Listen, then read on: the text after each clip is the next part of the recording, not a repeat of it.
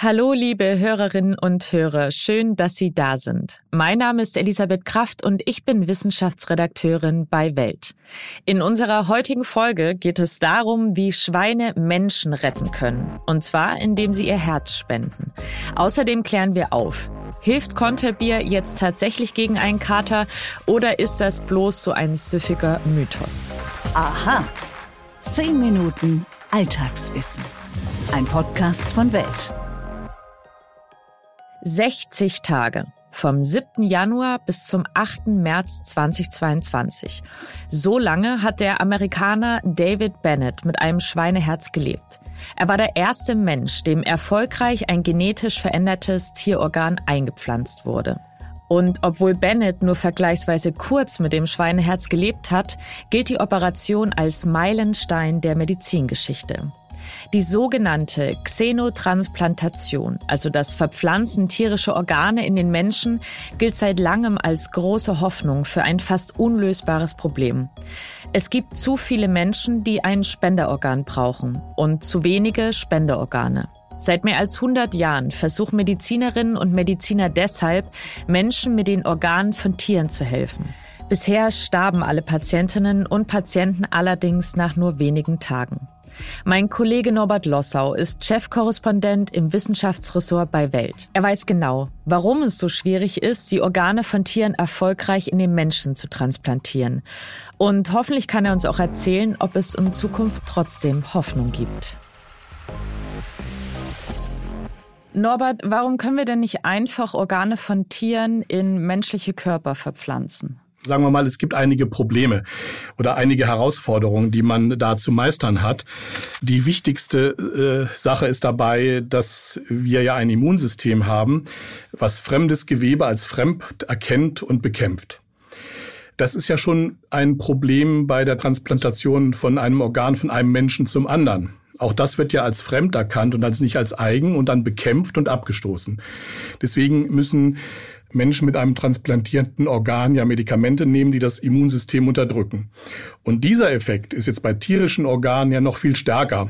Das tierische Herz oder die tierische Niere, die ist ja sozusagen für unser Immunsystem noch fremder und wird also auf jeden Fall abgestoßen, wenn man da nicht bestimmte Dinge vorher macht, äh, damit es akzeptiert wird. Warum nutzen wir denn dafür jetzt zum Beispiel ein Schweineherz und nicht das Herz eines Menschenaffen, obwohl Menschenaffen ja eigentlich viel näher mit uns verwandt sind als Schweine? Wenn wir uns die Menschenaffen anschauen, dann stehen die zunächst mal unter Artenschutz. Das heißt, äh, wir dürften das also gar nicht machen. Damit wäre das Thema schon weggewischt. Aber es gibt noch weitere Argumente, es nicht zu machen.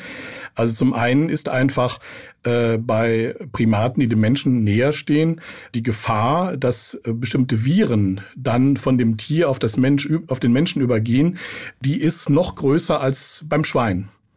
Auch beim Schwein ist das ja schon ein Problem. Es gab diesen äh, spektakulären Fall im Jahr 2022, wo in den USA äh, ein Patient ein Schweineherz transplantiert bekam und das hat auch einige Monate gut funktioniert. Aber dann war es tatsächlich ein Schweinevirus, der sozusagen äh, dann zum Tod des Patienten geführt hat. Dieses Problem wäre bei Affenherzen noch größer. Dann könnte man sagen, na ja, nehmen wir vielleicht ähm, kleine Affen, die nicht Menschenaffen sind, die sind ja auch noch relativ nah mit uns verwandt. Da ist dann wiederum das Problem, dass die Herzen zu klein sind. Und die Schweineherzen, die haben so richtig die, die richtige Größe für uns Menschen. Und die Schweine sind uns auch physiologisch in vieler Hinsicht sehr ähnlich. Und man kann sie natürlich relativ einfach züchten. Die Schwangerschaft ist kurz. Man muss ja auch gentechnisch mit denen arbeiten. Da kann man jetzt nicht irgendwie lange äh, Schwangerschaften immer abwarten. Also die Schweine sind so gesehen gesehen eigentlich ideal. Du sprachst jetzt gerade auch schon davon, ähm, gentechnisch mit ihnen zu arbeiten. Welche genetischen Veränderungen werden denn an solchen Tieren vorgenommen beispielsweise? Ja, wir haben ja gerade darüber gesprochen, äh, dass äh, per se dieses fremde Organ aus dem Tier abgestoßen wird. Das liegt eben daran, dass auf der Oberfläche der Zellen, also in dem Fall der, der Schweinezellen, da sind bestimmte Zuckermoleküle, die vom menschlichen Immunsystem als, als ganz, ganz fremd äh, erkannt werden und dann werden diese Zellen halt bekämpft. Und man geht jetzt hin und verändert das Genom des Schweins so, dass diese Zuckermoleküle, die jetzt besonders sozusagen sichtbar sind für das menschliche Immunsystem, äh, dass die verschwinden. Ja, äh, also in diesem konkreten äh, Fall ähm, in den USA, da hatte man vorher bei dem Schwein äh, in dem Genom vier Gene abgeschaltet, die zuständig waren für für Strukturen auf dieser Oberfläche. Genau gesagt waren drei von denen, von diesen Genen zuständig für Zuckermoleküle und das vierte, was man abgeschaltet hat, das war ein Wachstumsgen. Denn äh, wenn man das nicht abschalten würde, dann könnte es sein, dass das Schweineherz später im Menschen weiter wächst und größer wird. Und das ist offensichtlich keine gute Idee. Also diese vier Gene sozusagen, äh, das waren Dinge, die man im Schwein abgeschaltet hat, genetisch mit den modernen Methoden der Genchirurgie. Und weitere sechs Gene hat man vom Menschen eingebaut in das in das Genom des Schweins, um sozusagen dieses Organ menschlicher erscheinen zu lassen, dass der, dass das Immunsystem den Eindruck hat, oh, das ist ja vertraut, das kenne ich ja. Welche weiteren Herausforderungen gibt es denn aktuell noch hinsichtlich der Xenotransplantation? Zu verhindern, dass wirklich Viren aus dem Transplantationsorgan, aus dem Tier auf den Menschen übertragen werden können. Also im Genom eines jeden Tieres, aber auch beim Menschen ist es so, da sind seit Millionen von Jahren ist dort Virenerbgut gespeichert. Im Normalbetrieb in unserem Leben ähm, bereitet das keine Probleme. Auch das Schwein kommt mit seinen Viren in seinem Genom prima zurecht. Doch gerade wenn eben so eine Transplantation stattfindet und irgendwelche Parameter sich äh, verändern, dann kann es eben passieren, dass diese, ich sage jetzt mal, schlafenden Viren geweckt werden und wieder aktiv werden. Und dann stehen wir eben vor dem Problem, dass bei diesen Menschen, die jetzt ein Spenderherz bekommen haben, ob vom Menschen oder von Tier, das ist egal, die müssen in jedem Fall zusätzlich immer noch diese Immunsuppressiva bekommen. Also es reicht nicht, diese genetischen Veränderungen zu machen, über die wir gesprochen haben, sondern außerdem muss trotzdem noch das Immunsystem runtergefahren werden. Und da sind wir natürlich dann in einem Dilemma. Wir fahren auf der einen Seite das Immunsystem runter, mit dem Viren bekämpft werden können, und dann kommen diese schlimmen Viren aus dem Schweineherzen in den Menschen hinein. Und dann ist man machtlos. Also, die Forschung steht vor der Aufgabe zu sorgen, dass man es irgendwie schafft, diese Viren vorher auszuschalten. Das war mein Kollege Norbert Lossau. Vielen Dank für deine Expertise. Stimmt das wirklich? Mythos oder Wahrheit? Werbung. Du Susi, wusstest du, dass nur 20 Prozent unseres Alterns von unseren Genen abhängen? Ja, davon habe ich auch schon gehört. Und deswegen können wir 80 Prozent selbst beeinflussen. Ganz genau. Deshalb ist Intervallfasten gerade so mega im Trend. Natürlich sind Bewegung und Schlaf ebenfalls enorm wichtig, aber es gibt da eine Sache, die ist ganz besonders leicht umzusetzen. Okay, erzähl, jetzt bin ich ganz ohr. Und zwar sind das evidenzbasierte Nahrungsergänzungsmittel, wie zum Beispiel der Zellboost von Epigenics. Die Formulierung wurde zusammen mit Ärzten und Pharmazeuten basierend auf den neuesten Erkenntnissen der Altersforschung entwickelt und zielt dann darauf ab, die Zellalterung zu entschleunigen. Mit dem Code Gesundheit gibt's jetzt 15% Rabatt auf die erste Bestellung. Werbung Ende. So ein richtig heftiger Kater, der kann sich schon mal wie so ein Weltuntergang anfühlen. Die Stirn droht den Rest des Kopfes zu zermalmen. Der Magen, der erinnert sich nicht mehr daran, dass er eine Einbahnstraße ist und die Augenlider, die kämpfen vergeblich gegen die Schwerkraft. Selber schuld, könnte man jetzt sagen. Und trotzdem würden die meisten von uns gern wissen, wie man so einen Kater jetzt eigentlich am schnellsten los wird. Eines der ältesten vermeintlichen Hilfsmittel, mehr Alkohol.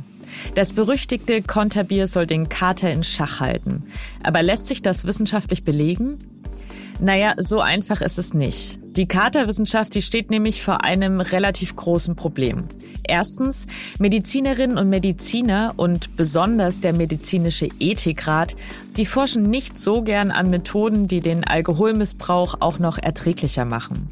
Und ein Kater ist nun mal genau das, nämlich das Ergebnis von zu viel Alkohol. Zweitens, die Probanden, die müssten für die Erforschung dieser Frage zu viel Alkohol trinken.